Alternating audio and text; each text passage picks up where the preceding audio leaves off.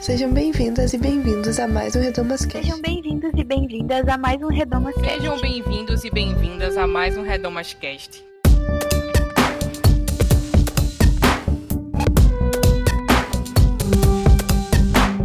Sejam bem-vindos a mais um Redomas Cast. Eu sou a Isadora Nascimento e esse é um dos episódios especiais do Mês da Mulher aqui no Projeto Redomas. Esse programa é no formato de contação de história e eu recomendo que você use um fone de ouvido para perceber melhor os efeitos sonoros dele. Se você gostar desse programa, compartilha nas suas redes sociais, com amigas, amigos, amigues, com a família. Considera também contribuir financeiramente com o projeto Redomas no Catarse, nossa plataforma de financiamento coletivo. A partir de R$ reais você ajuda a pagar os custos de manutenção do site do podcast. O link para nos ajudar está na descrição desse episódio e na aba Apoie do nosso site. Hoje vamos contar a história de Bernardina José Pedro, ou Vovó Bernardina. Ela foi uma grande ativista indígena, atuante na luta pela demarcação das terras dos povos nativos e pelo fortalecimento da cultura e espiritualidade do seu povo.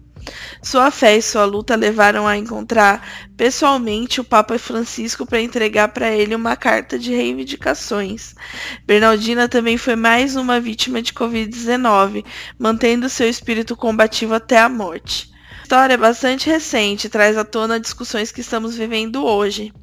E nada melhor do que pensar nesse debate através de um podcast, ainda mais num podcast no formato de contação de história.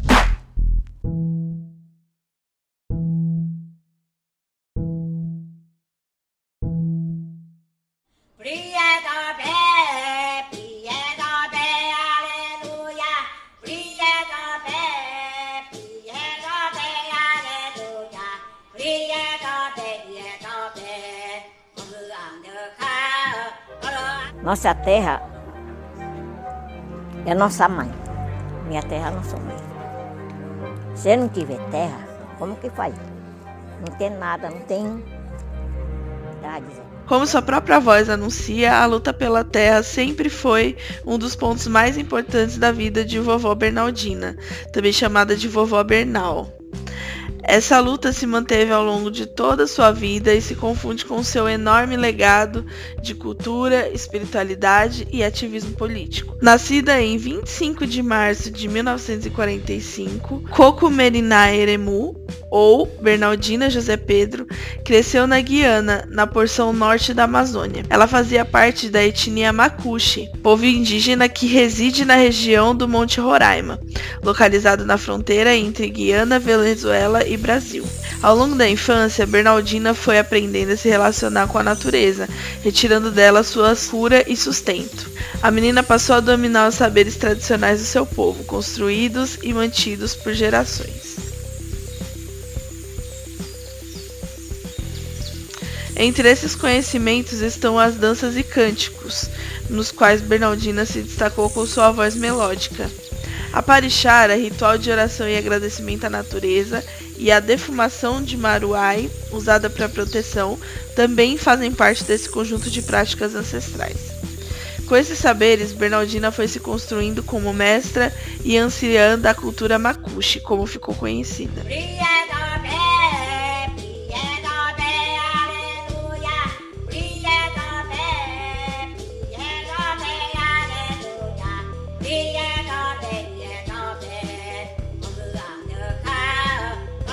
Aos 20 anos, Bernardina passou a viver depois de se unir com uma família Makushi que morava em Roraima. Desde então, ela passou a habitar a comunidade Maturuca, pertencente à reserva Raposa Serra do Sol. A Raposa compreende uma área de mais de 1,5 milhão de, de hectares, onde vivem cerca de 19 mil indígenas de cinco etnias. Somente dos Makushi são 85 aldeias, concentrando 20% da população total dessa etnia. Foi lá que Bernardina incorporou a luta pela terra em seu cotidiano e se transformou também em uma referência militante, além de espiritual e cultural. Desde meados do século XVIII, os Makushi convivem com problemas pelo avanço da pecuária, do garimpo e da proliferação de grileiros na terra indígena Raposa Serra do Sol, a mais populosa da etnia. Ela foi homologada pelo Supremo Tribunal Federal em 2005 e fica na tríplice fronteira entre Brasil, Venezuela e Guiana. Estima-se que existam 140 aldeias da etnia no Brasil. O antigo SPI, Serviço de Proteção ao Índio, tem registro de ocupação da reserva Raposa Serra do Sol por não indígenas desde 1919. Nos anos 70, os bons campos cultiváveis da área atraíam a presença de produtores de arroz e pecuaristas. Com isso, a necessidade de defesa do território dos povos nativos aumentou ainda mais. Já no fim da década, o processo de demarcação da reserva foi iniciado, se estendendo por mais de 20 anos. A legitimação da terra indígena foi formalmente identificada pela FUNAI em 1993. A homologação ocorreu só em 2005, seguida de diversas contestações judiciais e conflitos para a desocupação da área pelos não indígenas. O julgamento foi finalizado pelo STF apenas em 2009 e significou um marco relevante pelo reconhecimento da demarcação em área contínua. Essa vitória é referenciada até hoje como base para discussões sobre o chamado marco temporal. Em todos esses processos, Bernardina foi protagonista, participando de protestos em Roraima, Brasília e até mesmo fora do Brasil. Abrindo um parêntese, é importante explicar um pouco sobre o que é o marco temporal e quais são as suas implicações. O marco é um projeto político que propõe que as populações indígenas só possam reivindicar terras que ocupavam na data de promulgação da Constituição, em 5 de outubro de 1988. Essa tese abre espaço para que milhões de pessoas indígenas sejam expulsas de suas terras, além de criar a possibilidade de suspensão de processos. A moto além de criar a possibilidade de suspensão de processos de demarcação que se arrastam por anos. Outra consequência é a possibilidade de que essas terras sejam privatizadas e comercializadas, beneficiando o setor ruralista e deixando os povos originários em vulnerabilidade física e cultural. O marco pode vir além, o que tem despertado inúmeras polêmicas e disputas de interesses. Depois dessa breve explicação, vamos voltar à história. Em 2010, a grande matriarca do povo Makushi foi uma das anfitriãs das comemorações da homologação quando o então presidente Lula visitou a comunidade de Maturuca. Nas principais festas e eventos promovidos pelo Conselho Indígena de Roraima, vovó Bernal recebia os convidados envolvendo a todos nas músicas e rituais. A espiritualidade indígena de Bernardina esteve atrelada a elementos cristãos. Em aparições públicas, era comum ver a anciã utilizando rosários como adereço ou proferindo orações em sua língua materna, intercaladas com expressões próprias do rito católico em português. Sua abertura promovia o diálogo entre tradições, transformando-lhe em uma figura cada vez mais potente. Eu vou cantar agora. Eu vou, eu vou fazer sinal da cruz primeiro para me cantar. Em nome do Pai, do Filho e do Espírito Santo. Amém. Já cantei agora. Para Bernardina, usar elementos da cultura católica para manifestar a própria fé nunca foi uma contradição. Pelo contrário, era uma forma de ganhar respeito e de possibilitar mediações. Segundo o filho adotivo de Bernardina, o artista e produtor cultural Jaider Isbel, a anciã falava o português da estratégia, ou seja, para levar mais longe a sua mensagem e sua crença, utilizava a linguagem do colonizador para ser entendida e respeitada. Fazia da oralidade sua forma de transmissão. Mais do que isso, vovó Bernal usava a língua como arma, como afirmou em entrevista concedida em 2019. Na ocasião, a matriarca se referiu à resistência contra os grileiros armados que voltavam a ameaçar a reserva Raposa do Sol anos após a garantia de demarcação. Com a entrada de um novo governo conservador e alinhado aos latifundiários naquele ano, a demarcação da reserva passou a ser questionada novamente. A terra indígena Raposa Serra do Sol é rica em recursos hídricos e minerais, com grandes reservas de estanho, diamante e nióbio. É também considerada a segunda maior reserva de urânio do planeta.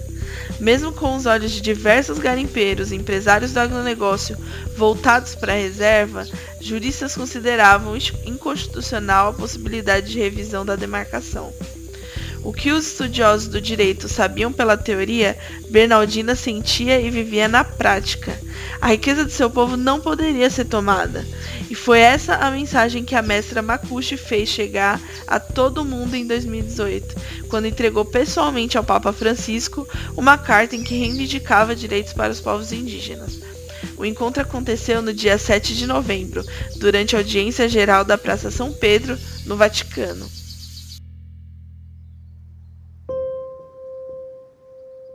Carta ao Papa Francisco. Somos o povo Macuxi, querido Papa Francisco, do extremo norte da Amazônia brasileira. Vivemos na nossa terra indígena Raposa Serra do Sol. O governo brasileiro ameaça fortemente a nossa vida coletiva com a retirada de todas as nossas garantias de vida autêntica por meio do cancelamento da homologação e abertura para o capitalismo neoliberal. As ações são claras: mineração de ouro, diamantes, minerais nobres, construção de hidrelétricas e a ocupação por corporações de nossos campos naturais e recursos hídricos e florestais para a plena exploração Pedimos, clamamos a vossa intercessão para que esses atos não se concretizem. Se acontecer com a terra indígena Raposa Serra do Sol e com a terra indígena Yanomami, todos os nossos recursos indígenas do Brasil e do mundo sofrerão a mesma medida. Nós, povos indígenas, sabemos viver bem na natureza se nos matarem, a natureza morre e será o fim do mundo. Sobre o encontro com o Papa Francisco, Vó Bernardina afirma: Estou feliz porque eu veio aqui, eu beijei Papa hoje, abracei ele, gostei muito. Eu estou emocionado, eu tô emocionado, bem muito mesmo. Para além do símbolo forte guerreiro, Bernardina também era uma figura doce e amorosa. Como ritual de gratidão, ela gostava de tomar banho e rezar de madrugada. Também gostava de abraçar, afagar, cuidar e dar bons conselhos. Era uma grande artista, como só os mais próximos sabiam. Se divertia dançando, tomando maracá, tomando caxiri e principalmente cantando, sua forma de encontrar plenitude. Sentia prazer em incentivar os jovens na descoberta e propagação da identidade indígena, estimulando o respeito à medicina tradicional e aos ritos de seu povo. Tinha amor incondicional pela fartura, pelo belo, pelo alegre e pelo colorido. E foi por essa entrega e intensidade que, aos 75 anos, Vó Bernardina teve sua vida abreviada. Em 14 de junho de 2020, Bernal foi removido às pressas da comunidade do Maturuca para Boa Vista, com sintomas graves de Covid-19. A matriarca foi levada para o Hospital Geral de Roraima, única unidade pública de saúde que atendia quadros graves de pessoas com o vírus. Por causa da superlotação, Bernardina precisou esperar dois dias para ser internada, respirando com dificuldades dos olha em Roraima realmente é a, a, preocupação é com a superlotação dos leitos para tratamento de Covid-19, de casos graves, sobretudo de UTI de semi-intensivo. Somente um hospital, o Hospital Geral de Roraima, atende todo o estado e está lotado. Todos os 30 leitos de UTI e 5 de semi-intensivo estão ocupados. Além disso, os 75 leitos de enfermaria têm 96% de ocupação.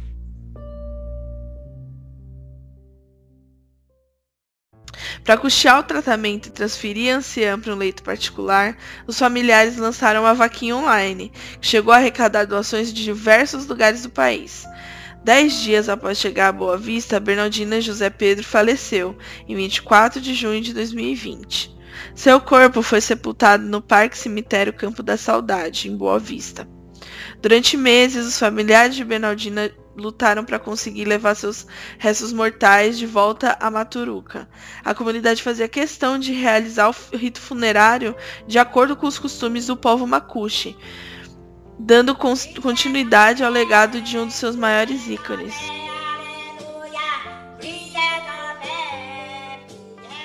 Em dezembro de 2021, a anciã Akushi recebeu homenagem póstuma no primeiro Encontro Nacional Política Pública de Segurança e Proteção à Mulher Indígena na Câmara dos Deputados.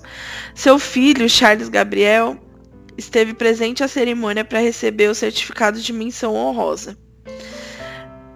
Parte dos saberes da matriarca também ficou registrado no livro Cantos e Encanto, Meriná Eremu, de autoria de Devair Antônio Fiorotti e da própria Bernardina.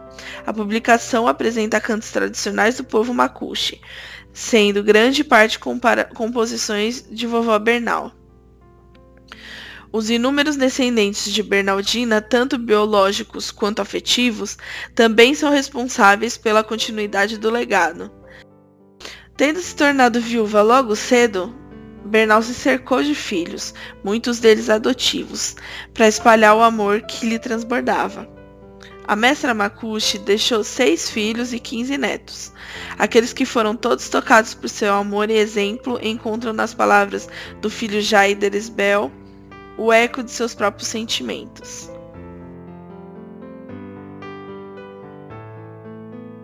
Adotar era para ela o mesmo que adorar. Ela só falava a linguagem do amor. Foi dessas que só sabem amar a ponto de dar seu lugar no mundo para alguém mais jovem experimentar o que ela própria tinha de sobra. Seu nome deveria ser Amorosa, uma mulher que parece ter sido gerada em um favo de mel, de tão doce criatura que era. Então é desse amor absoluto que devemos nos lembrar sempre não tinha hora para ser prestativa. Ainda tinha muita força e serenidade.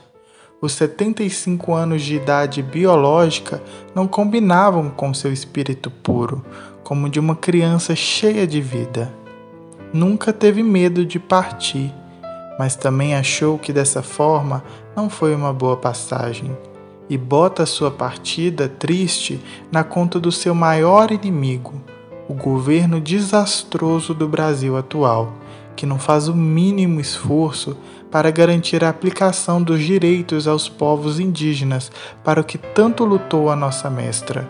A memória de Meriná não pode ser apenas de doçura, mas de bravura, como bem fazia ao fechar o semblante diante das injustiças, quando a flor virava onça e defendia a liderança pura da guerreira Meriná deve inspirar a revolução. Lutemos por justiça, sempre.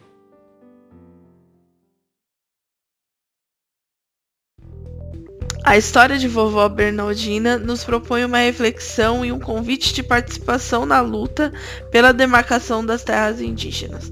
Como pessoas cristãs, nossa história de fé acaba sendo intrinsecamente ligada a uma herança de colonização, que extirpou dos povos nativos vidas e direitos. É nosso papel, portanto, revisar essa história e cuidar para que ela não se repita lutando para que a memória de pessoas como Bernardina e tantas outras sejam honradas. Antes de encerrar o programa, queremos agradecer a Bianca Ratti pela orientação na construção do roteiro. Nayara Aredes, que preparou o texto, deixa também um agradecimento para mim, Isa, por ter topado emprestar minha voz nessa narração e interpretação. Também agradecemos as nossas participações especiais na narração desse episódio, a Leia, que fez a voz da vovó Bernal na, na carta ao Papa, e ao Daniel, que fez a voz do filho dela. Muito obrigada a vocês dois também. E claro, obrigada a você que ouviu até aqui. Até o próximo Redomascast. Tchau!